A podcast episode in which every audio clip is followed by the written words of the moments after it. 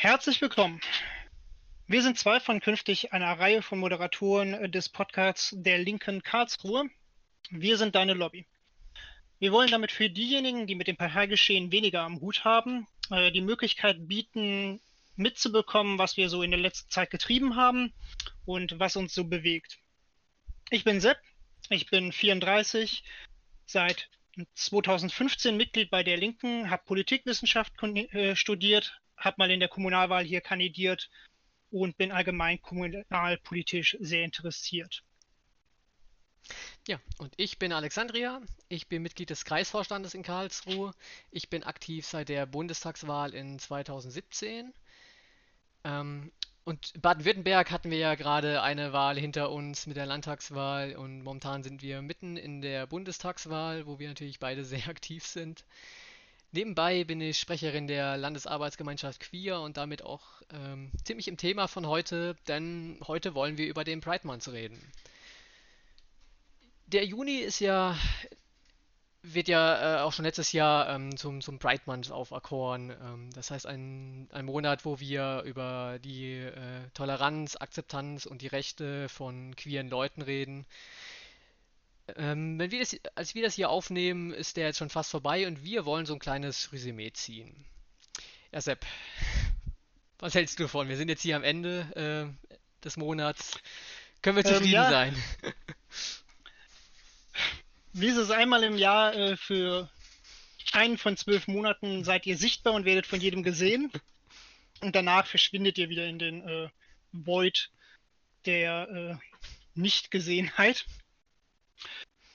Diesen Monat ist besonders viel passiert, über das wir auch sprechen werden dann im Laufe dieses mhm. Podcasts. Ähm, mehr als im letzten Jahr, würde ich sagen, von dem, was man äh, groß besprechen kann. Was Corona so zulässt. Was Corona so zulässt. Und diesmal Corona äh, zum Beispiel wegen EM, aber auch in unserem Bundestag äh, viel zugelassen. Und ja, wir können ja mal über den CSD Genau, chronologisch vorgehen, denn äh, wir in Karlsruhe hatten tatsächlich schon ein CSD und zwar am 5.6. und tatsächlich auch wieder mit Parade. Also letztes Jahr ist er tatsächlich ausgefallen. Da weiß ich noch, da hatte ich für uns, für die Linke, äh, eine Videobotschaft aufgenommen. Da war das Ganze nur online. Aber diesmal tatsächlich wieder live bunter Farbe zum Anfassen, aber mit Maske und mit Abstand und limitiert auf 300 Leute. Das hat leider dazu geführt, dass Privatleute so nicht ohne Umwege teilnehmen konnten, aber wir als Partei waren noch mit dabei und viele Veranstalter. Diesmal ohne Truck, was ich glaube ich gar nicht schlecht finde, weil ähm, mit Trucks durch die Innenstadt fahren ist glaube ich fürs Klima auch nicht die beste Lösung. Äh, aber so mit Fahrrad und dann doch mit der Musikbox im Fahrrad und äh, mit der Fußgruppe und Flaggen und allem, das ist glaube ich auch ganz angenehm. Viele haben den Truck auch vermisst, wurde mir gesagt von unseren äh, Genossen. Ja, cool ist es schon mit Truck und dicker Anlage drauf. Also man kriegt leider nicht die dicke 2,4 Kilowatt Anlage ins Fahrrad rein. Schön wär's. Äh, ich habe den Traum noch nicht aufgegeben. Aber es ist, glaube ich, äh, ich weiß, in Stuttgart wird das auch schon lange bei uns so gemacht, dass wir nur mit Fahrrädern äh, unterwegs sind ähm, für, für, die Klimabotschaft.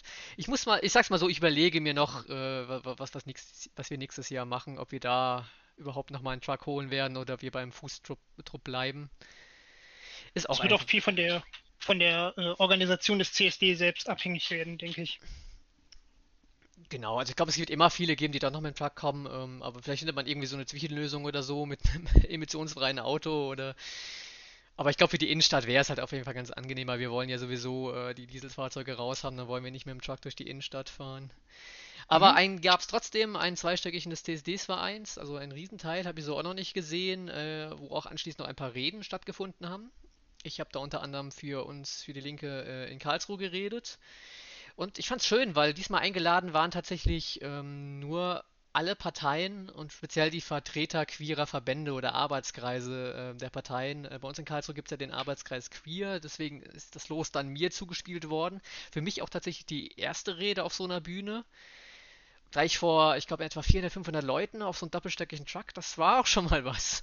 Aber ich finde es auf jeden Fall gut, ähm, dass äh, man speziell dann auch die Parteien anspricht, die im Thema Queer was machen. Ähm, andere CSDs in Baden-Württemberg zum Beispiel wollen Parteien gar nicht mehr zulassen und das halte ich persönlich für den falschen Weg.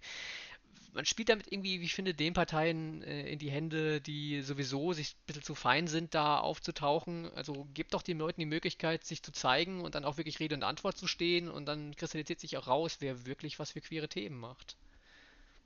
Nicht nur das, ich habe ja auch gehört, dass zum Beispiel die äh, CDU auf dem CSD hier mehr oder weniger ausgebuht wurde und die äh, SPD nach diversen äh, öffentlichen Nichtbekenntnissen äh, auch nicht gerade freundlich empfangen wurde. Und natürlich ist es klar, dass Parteien wie die AfD braucht man wirklich nicht einladen auf einem CSD. Die wird auch nicht Selbstverständlich. kommen. Selbstverständlich. ja, die würde auch nicht kommen, genau. Äh, aber eben diejenigen, die für einen Monat so tun, als wären sie für Diversität und für eine offene Gemeinschaft äh, offen, dass man denen auch praktisch dadurch einen Stempel aufsetzen kann, ob man sie zum CSD überhaupt einlädt, also ob die Community einen aufnimmt oder nicht. Und da kann man dann wirklich schon die Spreu vom Weizen trennen, dass man sagt, die Grünen oder wir zum Beispiel, die Linke, sind da willkommen, weil wir uns bei solchen Themen auch stabiler verhalten. Und äh, wem die Community ganz klar sagt, ihr könnt gerne nächstes Jahr kommen, wenn ihr bewiesen habt, dass ihr was für uns getan habt. Ja, vor allem vergisst die Menge nicht. Ähm, das war am 5.6., das weiß ich sogar noch, das war Anfang des Monats, das war direkt nach der Abstimmung über das Transsexuellengesetz, wo die SPD auch nicht gerade äh, vorbildlich geglänzt hat. Das war, ne, das kam der SPD auf jeden Fall nicht zugute. Äh, mit, mit Sprechchören, wer hat uns verraten, wer, wer kennt sie nicht. Äh, damit wären wir auch, glaube ich, schon bei unserem nächsten Thema, was wir ein bisschen reden wollen, weil wir wollen natürlich auch ein bisschen inhaltlich, was haben wir dann noch auf unserer Liste, was, was, was treten wir denn ein? Lange Zeit, mir kommt es vor wie Jahrzehnte, sind wir ja immer für die Ehe für alle äh, auf den CSD auf die Straße gegangen. Ähm, das, die haben wir jetzt zum Glück so halbwegs. Das ist doch schon mal schön, aber das transsexuellen Gesetz, das, das fehlt noch. Ja, und äh, wie du schon erwähnt hast, äh, hat sich die SPD, obwohl sie ja und das glaube ich Ihnen theoretisch schon, formal eigentlich kein Problem mit der LGBTQ Community hat, eben äh, dem Koalitionspartner gebeugt und bis auf einen äh, SPD-Genossen mit Rückgrat, äh, Josip Juratovik, glaube ich, ich weiß nicht, ob ich es richtig ausgesprochen habe, äh, der als einziger Rückgrat bewiesen hat, einfach geschlossen dagegen abgestimmt. Vielleicht Korrektur ist aber auch noch eine Enthaltung. Ja, vielleicht leite ich auch noch mal ganz kurz ein, äh, für alle, die das, äh, also mit fehlen meine ich äh, das TSG erstmal überhaupt das transsexuellen Gesetz, das steht nicht für Thorsten Schäfer-Gümbel. Mhm. ähm, tatsächlich ein Gesetz, was so auch schon lange vom Verfassungsgericht eigentlich angezählt wurde, aber immer und immer und immer wieder verschoben wird, das eigentlich mal reformiert gehört. Ähm, das erlaubt transsexuellen Personen, wie mir zum Beispiel, äh, über ähm, ein Gerichtsverfahren den Personenstand, also den Geschlechtseintrag und den Vorname zu ändern. Problem an der ganzen Sache ist tatsächlich, dass dafür ähm, zwei Gutachten nötig sind und ein Gerichtsverfahren. Also Gerichtsverfahren allein schon mal äh, 500 Euro, das ist dann aber auch noch mit das billigste, was man davon hat, denn auch teilweise diese Gutachten können bis zu 1500 Euro kosten und können dann trotzdem vor Gericht einfach abgelehnt werden. Das heißt, man geht da erstmal einen langen Weg. Viele schreiben das auch nicht unter Jahre der Therapie aus, viele äh, Ärztinnen. Geht dann vor Gericht, bis man da mal einen Termin hat mit seinen Gutachten, kriegt es dann eventuell noch abgelöst, also man äh, abgelehnt. Ähm, man, man, sieht einfach, dass da eine gewisse Form der Fremdbegutachtung noch stattfindet, die so einfach nicht sein kann. Also einfach nur, damit wir eigentlich diesen kleinen Irrtum, der da im Geburtenregister irgendwo vermerkt ist, im Personalausweis steht es ja nicht mal mehr drin, äh, mhm. korrigieren. So einen Riesenaufwand, das ist, also das geht nicht. Wir sind da ganz klar dafür, das Ding einfach abzuschaffen und zu sagen, lass uns das doch einfach im Personenstandsgesetz machen. Das spart uns, glaube ich, allen viel Ärger. Und dann kann man sich seine eigene Identität auch leisten in Zukunft mehr. Es ist immer noch teuer wegen äh, diverser anderen Kosten, aber zum Beispiel diese 500 Euro würden dann ja auch wegfallen. Ja gut, wenn man das mal zusammenrechnet mit den Gutachten, also das sind schon Kleinwagenpreise. Wenn man, äh, ich, ich mhm. sehe teilweise Schreiben, man kann auch tatsächlich das Gericht einfach bitten, diese Gutachten selbst dran zu holen, dann stellen die einen tatsächlich 5000 Euro in Rechnung. Für einen äh, gesellschaftlichen Fehler, der da praktisch begangen wurde. genau das. Ja. Wir haben ja auch ähm, inzwischen äh, eine kleine Änderung, den Paragraph 45b im Personenstandgesetz. Da geht es dann um Personen mit einer Varianz der Geschlechtsentwicklung. Äh, also für intersexuelle Menschen, da funktioniert das tatsächlich. Also da hat man dann auch unter Druck des Bundesverfassungsgerichts ähm, nachgeben müssen und das tatsächlich dann äh, reinschreiben. Das heißt, wer jetzt bei Geburt eine Variante des Geschlechts ähm, nach, äh, erwiesen kriegt, attestiert kriegt, kann sich tatsächlich neben den Einträgen männlich-weiblich den Eintrag divers eintragen lassen. Also bei der Geburt wird es eingetragen, weil man selbst kann noch nicht entscheiden und man kann dann später diesen ändern. Und wer ähm, heutzutage dann noch eine äh, Bescheidigung über die Variante der Geschlechterentwicklung hat, kann das auch einfach auf dem Standesamt ändern, was deutlich einfacher ist. Hier ein kleines Problem tatsächlich, weil nie irgendwie richtig festgelegt wurde, was ist eigentlich eine Variante der Geschlechterentwicklung. Also klar ist es im Geiste des Gesetzes gewesen, da in erster Linie intersexuelle ähm, Menschen mit, äh, mit zu meinen. Ähm, jedoch gibt es auch viele Ärzte, die sagen, ja, auch Transsexualität ist eigentlich eine Variante der Geschlechterentwicklung und es ist vom Gesetzgeber nicht gescheit geklärt, was gehört darunter und was nicht und was muss dann wirklich erbracht werden, was tatsächlich dazu führt, dass viele transsexuelle Menschen dann einfach den Weg gehen über diesen Paragraphen. Und man sieht daran, die Welt ist nicht untergegangen. Also wir haben jetzt nicht Nazis, die auf Dinosauriern reiten, seitdem transsexuelle Menschen einfach auf dem Amt ihr Namen ändern können. In anderen Ländern ist es ja schon längst der Fall. Ähm, also warum dann noch beim TSG so hartnäckig bleiben? Also die äh, Änderung, von der du gesprochen hast, für damals gedacht äh, Intersexuelle, bezieht sich praktisch auf diejenigen, wo man selbst, egal wie hartnäckig man sich reinbeißen will, wissenschaftlich gar nicht leugnen kann, dass ihre Chromosomen keinem binären, äh, muss, keinem binären Spektrum entsprechen.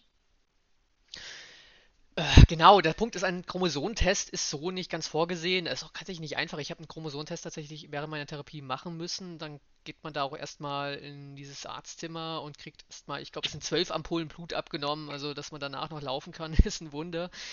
Äh, und dann wird das bestimmt und das wäre zum Beispiel ein Test, um ganz klar eine Intersexualität festzustellen. Es gibt aber wohl ähm, ich bin halt leider keine Medizinerin, kann das nicht genau sagen, noch weitere Formen, weitere Varianten. Der Punkt ist ja aber selbst, wenn man das, also man könnte es gar nicht fordern, weil es ist nach wie vor unter dem Arztgeheimnis. Das heißt, man mhm. kann niemanden auffordern zu sagen, um jetzt mal deinen Personenstand nach Paragraph 45b Personenstandsgesetz zu ändern, bring bitte einen Chromosontest vor, weil das einfach in diese ärztliche Geheimhaltungspflicht reinfuschen würde. Das heißt, ein Arzt kann oder eine Ärztin kann nur einen Attest ausstellen und das da reinschreiben. Und äh, ob das, das, das ist auch die nächste Frage, macht das eine Endokrinologin oder wie, wer genau kann das alles ausstellen? Kann das der Zahnarzt einem ausstellen? Das ist auch alles nicht geklärt worden. Es wurde mit der heißen Nadel gestrickt und ja, wie, wie ich schon gesagt habe, die Welt ist trotzdem nicht untergegangen. Und diese Änderung vom äh, TSG wurde angeleiert von äh, uns, die Linke, die Grünen und der FDP gemeinsam, wenn ich mich richtig erinnere. Also ich glaube, eingebracht wurde der Antrag, wurde zwei Anträge, einmal von den Grünen und einmal von der FDP. Von uns gab es auf jeden Fall einen Antrag ähm, auf äh, Entschädigung. Damals war es nämlich so mit dem TSG, ähm, um seinen Vornamen und seinen Geschlechtsantrag ändern zu lassen, durfte man A nicht verheiratet sein und äh, B tatsächlich musste man sich einer Operation un äh, unterziehen, einer geschlechtlichen Anpassung, was auch tatsächlich äh, quasi die Zwangssterilation zur Folge hatte. Da hatten wir ähm, gefordert, Entschädigungszahlungen an die Person ähm, zu, zu zahlen, wurde aber leider auch mit den beiden anderen Anträgen nicht mit angenommen. Unter anderem, dass die FDP sich äh, sowohl bei unserem, ich sehe, habe das gerade nochmal geöffnet, äh, äh, enthalten hat, geschlossen, mit einer einzigen Nein-Stimme sogar. Und bei der Aufhebung des transsexuellen Gesetzes und der Einführung des Selbstbestimmungsgesetz Selbstbestimmungsgesetzes äh, von Bündnis 90 Die Grünen haben sie sich ebenfalls geschlossen enthalten. Und bei ihrem eigenen äh, Entschluss, die geschlechtliche Selbstbestimmung Gesetzesentwurf, haben sie immer noch eine Nein-Stimme und sieben Enthaltungen. Äh, bei uns sind dasselbe für Abstimmungsverhalten genauso wie von den Grünen, die, also wir haben ihre Änderungen mit unterstützt im selben Ausmaß, wie wir unsere und die von den Grünen unterstützt haben, aber die FDP hat sich ähm, mit internen Problemen nicht nur für ihren eigenen Antrag durchringen können und sich bei unseren und den Grünen enthalten. Was uns natürlich dazu führt, dass äh, die Grünen haben ebenfalls eine Enthaltung, aber wir haben in unserer Fraktion vier schwarze Schafe und die sich dagegen äh, entschieden haben, es zu unterstützen und zwei Enthaltungen so, noch dazu, was leider auch äh, Schatten auf unsere Partei wirft. Ich möchte ja fast raten, wer das war. Ähm, für die gut informierten Zuhörer da draußen ist es vielleicht nicht schwer äh, zu erraten, wer zumindest eine von den Personen ist. Ich verstehe natürlich, dass man nicht jeden äh, Abgeordneten im Bundestag kennt. Aber äh, ja, Sarah Wagenknecht hat sich dagegen entschieden, dass äh, die Aufhebung des transsexuellen Gesetzes zu unterstützen. Äh, Sevin Delem hat sich ebenfalls dagegen entschieden aus Bochum, was daran liegt, dass äh, Sarah Wagenknecht und Sevin Delem schon lange Kampfgefährten sind. Äh, Alexander Ulrich, über den ich persönlich nicht viel weiß, hat sich ebenfalls aus Kaiserslautern dagegen entschieden und äh, Klaus Ernst aus äh, Bayern hat sich ebenfalls dagegen entschieden. Und bei letzterem muss ich sagen, dass ich ein bisschen überrascht bin, aber wir haben eben Probleme im Moment in unserer Partei, die sich leider auf dem Rücken von Minderheiten offenbar sogar austragen. Ja, ich erinnere mich noch dran, wir hatten das ganze Jahr von der Bundesarbeitsgemeinschaft Queer, also nicht landesweit, sondern bundesweit, äh, noch ein bisschen mit aufgegriffen. Ich erinnere mich da an das Buch, was äh, Sarah geschrieben hat, äh, die Selbstgerechten in denen sie unter anderem den Begriff skurrile Minderheiten verwendet. Wir hätten das dann aufgegriffen in einer Facebook-Aktion mit einem Avatarbild skurrile Minderheit, was tatsächlich auch sehr unsicht gegriffen hat. Also die Kritik war auf jeden Fall da ganz groß und hat sich jetzt, Sarah Wagenknecht hat sich dann auch noch mit geäußert, dass sie bereit ist, auch solchen äh, Anträgen zum Rechte queerer Menschen äh, aus, aus Prinzip dann äh, dagegen zu stimmen. Was eine neue Entwicklung ist tatsächlich. Was? Bisher hat Sarah zwar kein besonderes Interesse daran gehabt, äh, sich für bestimmte Minderheitenrechte einzusetzen, aber sie hat sich nicht dagegen entschieden, also sie hat sich nicht in den Weg gestellt. Das ist eine neue Entwicklung tatsächlich. Ja, zumindest eine Form der Entlarvung, würde ich sagen. Ja, Wobei ich schon dazu sagen muss, also gerade auch mit dieser Kampagne, die wir da mitgefahren haben, also der Aufschrei war auch groß. Ich habe auch innerhalb unserer Partei, äh, viel gelesen, weil äh, auch bei uns ging natürlich dann die Chatgruppen heiß, als das Ergebnis dann erstmal rumging. Was soll das? Wie gehen wir damit um? Und ich glaube auch, das hat sich damit zumindest bei uns parteiintern keinen Gefallen getan, weil dass das TSG so reformiert, abgeschafft und ins Personenstandgesetz aufgenommen gehört, das, das, da sind wir uns eigentlich einig, da herrscht Konsens, aber da dann so aus strategischen Gründen dagegen stimmen, also da sind wir dann auch bereit, dann doch eher mit GenossInnen zusammenzuarbeiten, die nicht so einen Rappler haben. Ja, ich habe das auch aus meinem persönlichen Umfeld. Ich bin ja selber nicht betroffen und äh, auch kein Teil der LGBTQ Community in irgendeiner Weise. Aber ich sehe mich schon als starken Verbündeten. Ich habe sehr viele persönliche Freunde, also ich natürlich, aber auch äh, darüber hinaus, die betroffen sind, Betroffene kennen. Und es war für alle irgendwie ersichtlich, dass man auf die FDP nicht zwangsweise rechnen kann dabei. Da gab es eine Chance, dass sie vielleicht doch in lichten Momenten sich mal für das F in ihrer in ihrem Namen interessieren, aber dass jemand von den Grünen sich enthält und dass vier Leute von uns dagegen stimmen, ist für viele wirklich ein Schock gewesen, weil das nicht erwartet wurde. Vor allem die, die Begründung dahinter. Ich meine, es wird niemandem was weggenommen. Es gibt einfach Menschen wie mir, wie du eben schon erwähnt hast, einfach die Möglichkeit, einfach unter dem Namen zu leben, unter dem wir eh schon lange leben. Es ist ja nicht so, dass sich da gesellschaftlich groß ändert. Man hat da nur Polizeikontrolle oder bei der Anmeldung, Unterschreiben von Verträgen, ähm, lästige Sachen zu erklären, dass, wie man da dagegen stimmen kann. Ähm, auch die CDU macht das ja immer so ominö äh, ominöserweise, äh, hetzt da die metaphorische Figur des, des, des Triebtäters, der sich dann vor Gesetzen wegen den, den Geschlechtseintrag ändern lässt, um die Frauenumkleide zu dürfen und dort dann Leute zu belästigen. Also was soll das? Ich wurde im Leben noch nie nach meinem Ausweis gefragt, als ich eine Umkleidekabine betreten hat. Und sobald ich da drin bin, es klingt komisch und ich spreche da, soweit ich weiß, für alle Transfrauen. Wir sind da in erster Linie, um uns umzuziehen. Also warum? Ich frage mich ernsthaft, was im Kopf eines CDUlers und auch anderer Konservative in diesem Laden vorgehen kann, wenn man sich denkt, das Einzige, was uns da äh, vorbewahren kann, ist mehr Bürokratie. Und es ist ja wie viel bei vielen äh, Spukgespensten, die man sich als Konservativer oder Faschist ausmalt, äh, naheliegend wie immer, dass es keinerlei Belege dafür gibt. Es gibt keine strukturellen Fälle, in denen so etwas ständig passieren würde. Und im Gegenteil, diejenigen, die sich vornehmen, äh, nicht, dass sie trans sind, sondern diejenigen, die nicht trans sind, jemanden sexuell zu belästigen, lassen sich nicht davon aufhalten, auch einfach als Mann in eine Frauenumkleide oder in eine Frauentoilette einfach reinzugehen. Zu einem das, zum anderen, also bei mir hat die Hormontherapie lange vor der Pers äh, äh, Personenstandsänderung begonnen. Das heißt, die körperlichen Änderungen waren da. Das heißt, ich habe auch lange Zeit schon äh, mich in der Frauenumkleide umgezogen. Da stand in meinem Ausweis noch mein alter Name. Und äh, wo Wunder, Wunder, es ist niemand äh, schreiend in Empörung ausgebrochen. Äh, warum denn auch? Weil das, ist, das sind Argumente, die ich in erster Linie dann von Männern höre, die sich das scheinbar alles ein wenig anders vorstellen und nicht so ganz mit der Realität vertraut sind.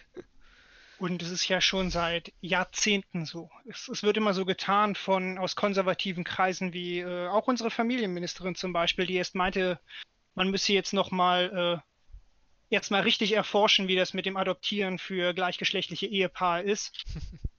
es ist ein ausgiebig seit Jahrzehnten, eigentlich sogar seit Jahrhunderten. Die ältesten äh, Institut, das älteste Institut, das sich mit, mit äh, dem Transsein praktisch beschäftigt, ist ein deutsches Institut gewesen, das sich das vor 100 Jahren damit beschäftigt hat. Und leider sind sehr viele äh, von den alten Aufnahmen von den Nazis zerstört worden.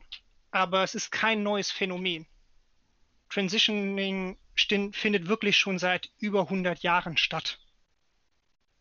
Ja, genau das Argument, was man da auch immer hört, dann bei der Adoption, äh, da müssen wir jetzt erstmal, es gibt keine Langzeitstudien, das stimmt auch schlichtweg nicht. Es gibt Studien, die laufen jetzt, glaube ich, schon seit über 50 Jahren äh, in der ja. Thematik und zeigen alle, also äh, klar kann man sagen, lass uns doch erstmal 200 Jahre lang forschen und danach mal überlegen, was man hätte vor 170 Jahren machen können. Äh, wen, wen, hilft das? Wen ist damit geholfen?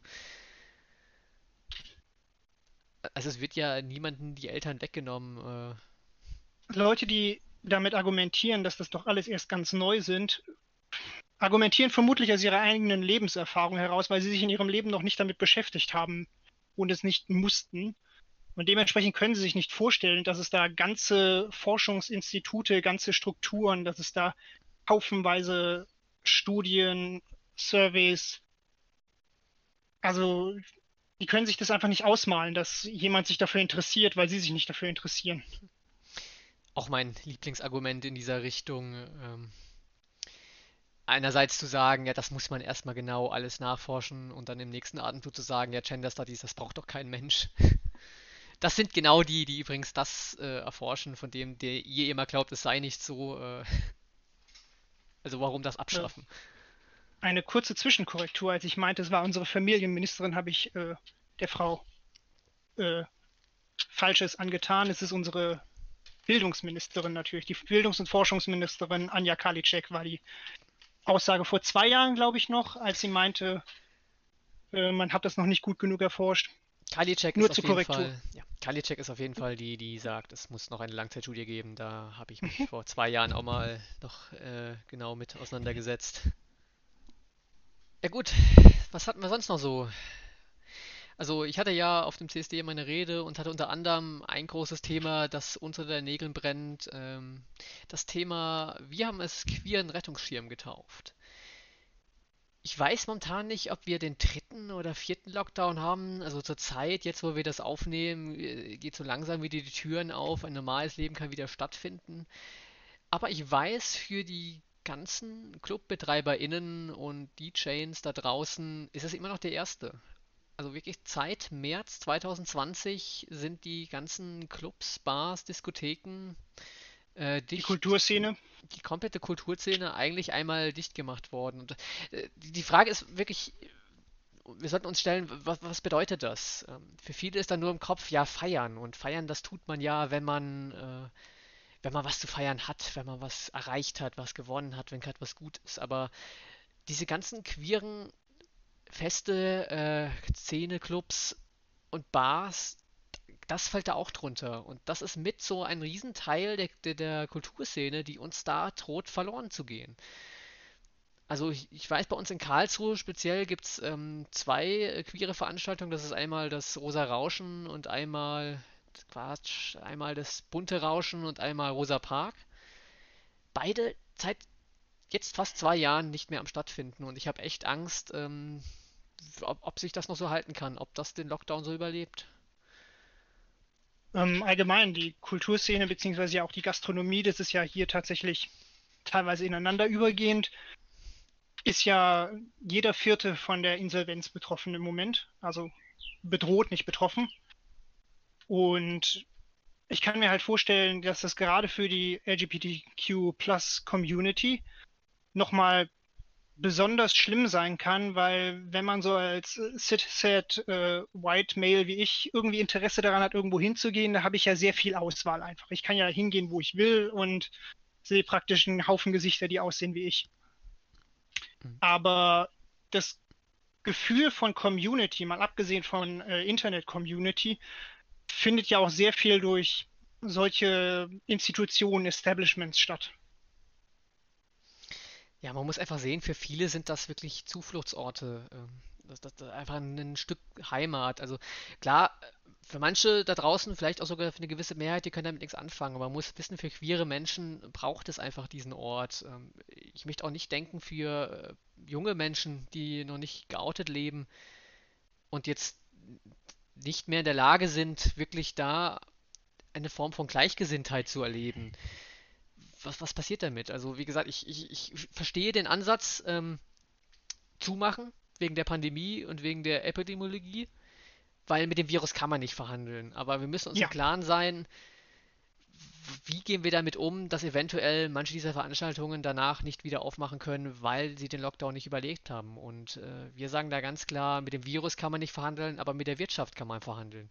Also es wäre möglich, wenn wir wirklich zeigen, es ist uns wichtig, es ist ein Stück Kultur, das so erhalten bleiben muss, auch das Geld in die Hand zu nehmen und sicher zu gehen, dass kein queerer Veranstalter, Veranstalterin wirklich nach dem Lockdown Insolvenz anmelden muss, sondern zu sagen, wir retten das, wir fördern das, wir gehen darauf ein, dass diese Veranstaltungen weiterleben können. Das ist ja allgemein ein Thema, das wirklich schon seit fast dem Anfang der Pandemie besprochen wird, dass die Kulturszene insgesamt einfach im Stich gelassen wird und sich auch im Stich gelassen fühlt. Mal abgesehen von den staatlichen Trägern, die halt einfach weiter bezahlt werden, Staatstheater, Landestheater, was man so alles hat. Ähm, aber viel gemacht, außer viel geredet, wurde ja bisher nicht. Das ist das Ähnliche, dass das Prinzip, das Motto der Pandemie praktisch ist, äh, genug geklatscht, ja.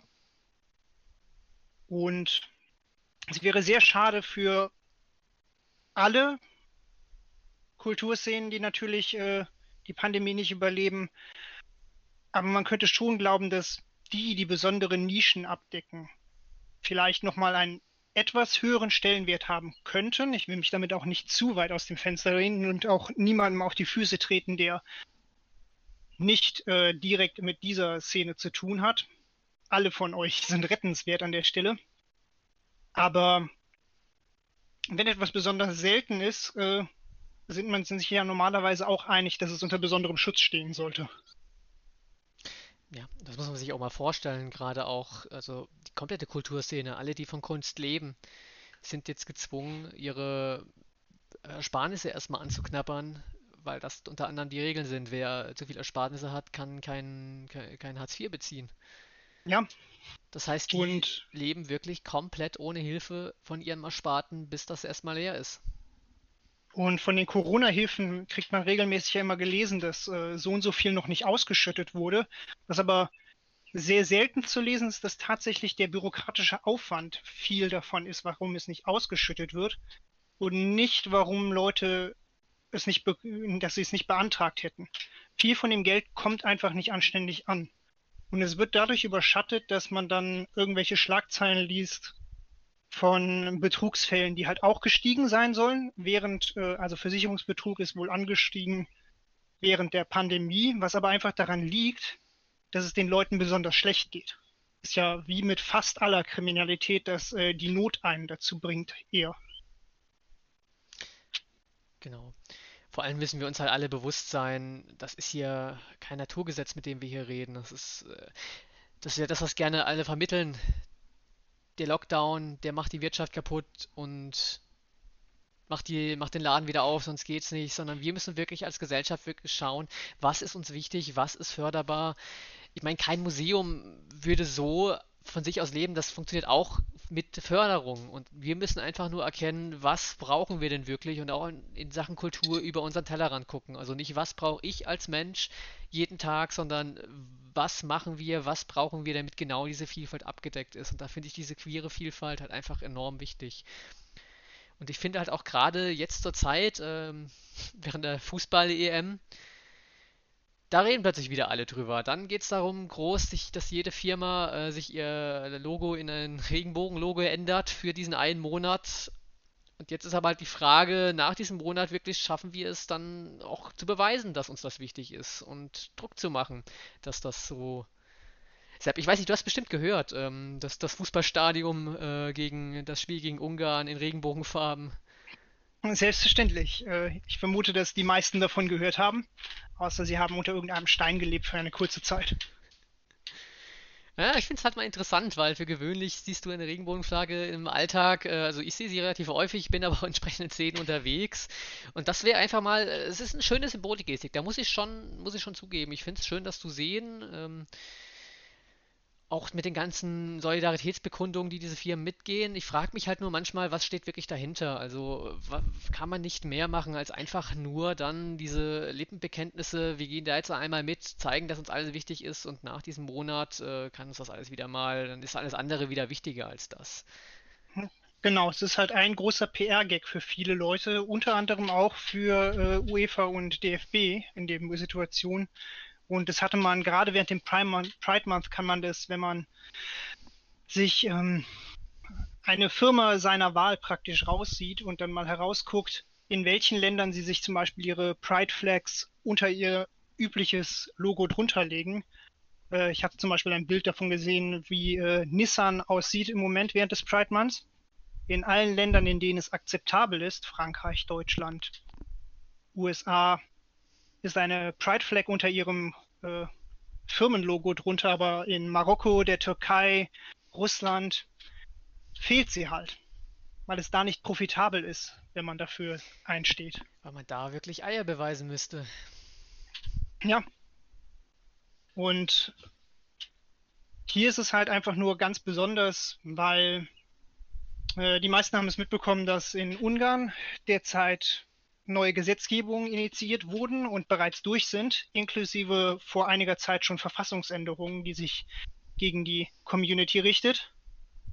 Und hier ist es einfach gerade besonders beliebt, weil Orban als Person ist äh, außerhalb osteuropäischer Politik und damit meine ich auch nicht jeden Osteuropäer, sondern primär die Visegrad-Staaten zum Beispiel einfach nicht beliebt ist, weil er für Politik steht, die grenzwertig oder bereits am Faschismus angekommen ist. Und dementsprechend ist es profitabel, wenn man sich in Deutschland dann plötzlich dafür äh, öffentlich bekennt, dass man gegen seine Politik steht.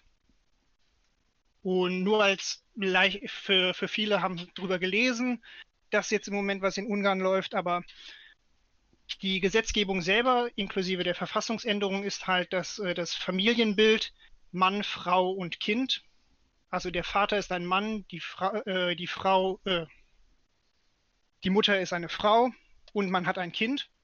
Das ist das in die Verfassung geschriebene Familienbild in Ungarn jetzt. Und öffentliche Werbung, die nicht dieses Lebensmodell äh, anpreist, ist verboten bei für, so, so im Schnitt. Es gab eine Rede zum Beispiel äh, vor dem Parlament von Aktivistinnen äh, gegen dieses Gesetz, wo jemand in den Raum gestellt hat, dass äh, Er und sein Lebenspartner haben bereits einen Sohn adoptiert, bevor die Gesetzgebung es ihnen praktisch verboten hätte. Und ob sie jetzt in der Illegalität leben oder ob ihr Sohn bereits illegal lebt, sobald er im Kindergarten sagen würde, dass er zwei Väter hätte, ist praktisch jetzt im Raum stehend, was jetzt schon verboten ist und was nicht. Das schließt praktisch jede Art von, von sexueller Identität oder Geschlechteridentität ein, inklusive jeder ähm, noch unbekannteren. Also für die meisten wurde hier berichtet, es ginge um klassische Homosexualität und äh, Transrechte, aber es geht halt um wirklich um alles von äh, aromantisch bis zu asexuell über alles halt. Und die Gesetzgebung beruft sich aktiv in ihrer Rechtsprechung darauf, dass man bestraft wird, als wäre man äh, pädophil. Das ist wieder das Klassische, was wir auch jetzt zum Beispiel vorher besprochen haben mit den ähm, öffentlichen Toiletten zum Beispiel, dass immer gleich die Gleichsetzung ist, man würde ein Triebtäter sein. Das ist ein Muster, das sich halt schon durch Jahrzehnte, Jahrhunderte zieht. Drunter macht man es nicht mehr. Ja. Ja, das gleiche haben wir ja leider in Polen letztes Jahr. War es überhaupt letztes Jahr? Corona macht die Zeit so äh, verdammt langsam. Äh, vorletztes Jahr war es, glaube ich, mit den LGBT-freien Zonen, ähm, dass wir da alles erleben konnten. Russland auch nicht gerade ein Vorzeigeland in der Richtung und da kann man durchaus auch die russische Regierung dafür kritisieren. Muss man auch. Muss man, ja. Ja, aber äh, es kommt immer darauf an, man hätte die Möglichkeit, diese ganzen Themen ähm, höher zu hängen und zu sagen, das ist uns wirklich wichtig, dafür setzen wir uns ein, ähm, da lassen wir nicht mit uns verhandeln. Ich bin vor allem mal gespannt, weil wir haben dieses Jahr ja Bundestagswahlkampf und danach wahrscheinlich auch wieder Koalitionsgespräche, gerne auch schon, manche, die Grünen gerade haschten ja davor schon Richtung CDU und versuchen sich anzubiedern da bin ich mal wirklich gespannt, welche Partei da wirklich sagt, äh, uns sind die queeren Rechte äh, so wichtig, da lassen wir nicht mit uns verhandeln. Also die Grünen hätten ja die Möglichkeit zu sagen, wir koalieren nur mit Parteien, die auch wirklich dafür sind, das TSG so abzuschaffen und ins Personenstandgesetz aufzunehmen. Und da eben nicht Verhandlungsmasse draus zu machen und zu sagen, ja, das lassen wir kompromissmäßig fallen, aber dafür sind uns die anderen Sachen wichtig, sondern zu sagen, für uns steht das Thema tatsächlich weit vorne, so weit vorne, dass wir nicht mit uns diskutieren lassen. Na, die Grünen hatten jetzt halt 16 Jahre lang das Privileg, in der Opposition zu sein und ihren äh, geschädigten Ruf praktisch wieder aufzumöbeln. Das heißt für viele Junge, dass sie niemals erlebt haben, wie eine Bundesregierung mit Grünen ausgesehen hat. Aber es hat uns jetzt zum Beispiel auch ähm, Hartz IV beschenkt und diverse andere Themen. Und Grüne in der Opposition wirken sehr gut, aber Grüne in der Regierung werden nicht halten, was sie versprechen, weil sie es nicht können, wenn sie es, insbesondere wenn sie es mit der CDU machen. Sich als eine progressive Mach Kraft auf eine konservative Kraft überhaupt einzulassen, ist, ist, ist so gegensätzlich, dass man, also es ist Quatsch, man kriegt es einfach nicht hin. Wir haben ja hier in Baden-Württemberg schon den Blick in die Zukunft äh, mit unserem ja. Ministerpräsidenten, den Herr Kretschmer. Ich habe auch tatsächlich den Koalitionsvertrag gelesen, das war ja gerade die Wahl, also es steht schon drin, man wischte irgendwie diesen äh, Bündnis Vielfalt für alle, diesen, diesen Antrag, diesen Ansatz da ähm, durchsetzen, aber so wirklich konkret wird man dann plötzlich doch nicht mehr. Im Programm im Wahlprogramm stand das alles konkreter drin, im Koalitionsvertrag dann doch eher schwammig. Man möchte mal was mit Gender, mal was mit Queer, das alles irgendwie mit Vielfalt und Akzeptanz, aber mal konkret werden, das will man dann nicht. Ähm, man könnte ja zum Beispiel auf Länderebene mal in den Lehrplan wirklich äh, eingreifen und schauen, dass da nicht nur das klassische Familienbild vertreten wird. In Hessen hat das zu Aufregung gesorgt und dann bei den Richtigen, finde ich. Ja, wenn das zur Aufregung sorgt, dann äh, ist es immer von den Richtigen oder Falschen in dem Sinne. Ich habe mir den Koalitionsvertrag auch durchgelesen und der ist sowieso im Schnitt sehr unpräzise. Er hat sehr viel Prosa drin. Also er ist in einem Fließtext geschrieben, statt auf äh, pra praktisch Juristendeutsch, so dass man jemanden direkt auf jemanden äh, auf etwas festnageln könnte. Und wenn etwas im Fließtext geschrieben ist als Koalitionsvertrag, dann ist das immer ein schlechtes Zeichen. Ja, aber das ist ja auch die Taktik, die so lange wirkt. Ich meine, die Ehe für alle, da haben wir es ja auch lange Zeit sehen können. Das war lange, lange Zeit so tatsächlich, dass eine Mehrheit der Bevölkerung dafür war und tatsächlich sogar eine Mehrheit im Bundestag. Man muss gucken, die komplette vergangene Legislaturperiode, da gab es eine äh, rot-rot-grüne Mehrheit. Also es hätte eine Mehrheit gegeben, von Anfang an die Ehe für alle einfach durchzusetzen. Aber es wurde immer und immer wieder vertagt, verschoben und da müssen wir mal wieder reden, bis es dann am Ende kurz verknappt dann die SPD doch nochmal bewiesen hat, dass sie eigentlich hätten die ganze Zeit diese Ehe für alle einführen können, indem sie einfach sich diese linke Mehrheit schnappen und diesen Antrag durchspringen. Und, und das ist ja so unverständlich, warum sich die SPD jetzt in, also es ist ja eigentlich schon während des Wahlkampfs praktisch, was im Moment läuft alles. Und während eines Wahlkampfes entscheidet sich die SPD obwohl ich hier, wie ich bereits erwähnt habe, eigentlich glaube, die SPD ist keine wirklich LGBTQ-feindliche Partei. Sie ist halt auch einfach kein richtiger Verbündeter. Es ist ihnen nicht wichtig genug. Und sie hätten einfach einen Koalitionsbruch machen können im Moment. Sie hätten nichts davon, keine, keine Nachteile gehabt im Endeffekt. Sie hätten Rückgrat zeigen können, sie hätten mal wieder beweisen können, dass sie doch für irgendwas stehen und sie haben sich dafür entschieden, die Leute in ihrer Annahme zu bestätigen, dass die SPD eben für nichts steht im Moment. Ja, durchaus. Ja, wollen wir ein kleines Resümee ziehen? Also, ein, ein Monat Pride, jetzt geht's zu Ende. Sepp, was ist dein Fazit? Mein Fazit ist wahrscheinlich dasselbe wie letztes Jahr gewesen. Und wie es nächstes Jahr vermutlich auch wird. Der Pride Month ist halt auserkoren, wie es bei vielen Themen ist. Man hat ja auch äh, einen Monat, für den man sich plötzlich für äh, Brustkrebs mehr interessiert und so weiter. Und wie immer ist es ein Monat, bei dem sich jeder profilieren kann, wo jeder richtig Performance zeigen kann, dass er sich für irgendwas interessiert. Aber diejenigen, die über diesen Monat hinaus weiter zeigen, dass sie für etwas stehen, die ihre Flaggen nicht abhängen, die weiter auf die Straße gehen und weiter Gesetzesanträge offen einbringen, die wirklich für die Community kämpfen, erkennt man eben außerhalb dieses Monats besser als in diesem Monat. Ganz klar, es braucht die Unterstützung, vor allem braucht es die Hartnäckigkeit zu sagen, uns sind diese Themen auch außerhalb dieses Monats wichtig. Für uns ist es nicht mal nur die Flagge raushängen, sondern uns ist es auch wert, dafür was in die Hand zu nehmen, gerade in Sicht der ähm, queeren Kulturszene zu schauen, dass uns das nicht alles wegstirbt. Das ist das Wichtige. Und vor allem sind auch noch einige Christopher Street Days angekündigt. Ähm, geht gerne hin, zeigt gerne eure Solidarität. Ähm, Flagge bekennen ist nichts Schlimmes, ist was Gutes macht man gerne, aber man muss klar sein, ähm, da muss mehr dahinter stehen. Und auch jetzt in der Wahl wirklich zu schauen, nicht nur, was sagen die Parteien mit Volldampf im Wahlprogramm, sondern was sind sie wirklich bereit danach auch im Koalitionsvertrag durchzusetzen? Was wollen sie wirklich, für was wollen sie sich wirklich kämpfen, einsetzen? Wie wollen sie wirklich abstimmen und nicht nur einfach diese blinden Lippenbekenntnisse zu machen? Seht euch die Programme an, wenn ihr die Zeit dafür habt. Seht euch an, wie die Parteien in den letzten Jahren oder Jahrzehnten zu euren Themen gestanden haben. Und dann denkt darüber nach, ob dieser Wahlkampf alleine euch überzeugt oder die gesamte Existenz einer Bewegung, einer Partei. Ja, Sepp. Ansonsten würde ich sagen, ich glaube, das war unsere erste Folge. Das lief ganz gut, würde ich sagen. Also ich persönlich bin jetzt ganz zufrieden. Schauen wir mal, wann die nächste rauskommt. Ich bin auch ganz zufrieden. Also ich hoffe, dass wir das jetzt regelmäßig äh, alles hinkriegen, euch regelmäßig erzählen können, was bei uns abgeht. Wir haben ja momentan einen Wahlkampf anlaufen, also es gibt auf jeden Fall viel, über was wir reden können. Der Brightmans hat sich jetzt natürlich äh, angeboten. Aber nächstes Mal werden wir uns sicher ein anderes Thema aussuchen und vielleicht holen wir uns auch jemanden zu Gast dran. Ich bin gespannt. Ich bin auch gespannt. Wenn ihr uns äh, besonders gut findet. Man findet die linke Karlsruhe natürlich auch auf Facebook, Twitter, Instagram.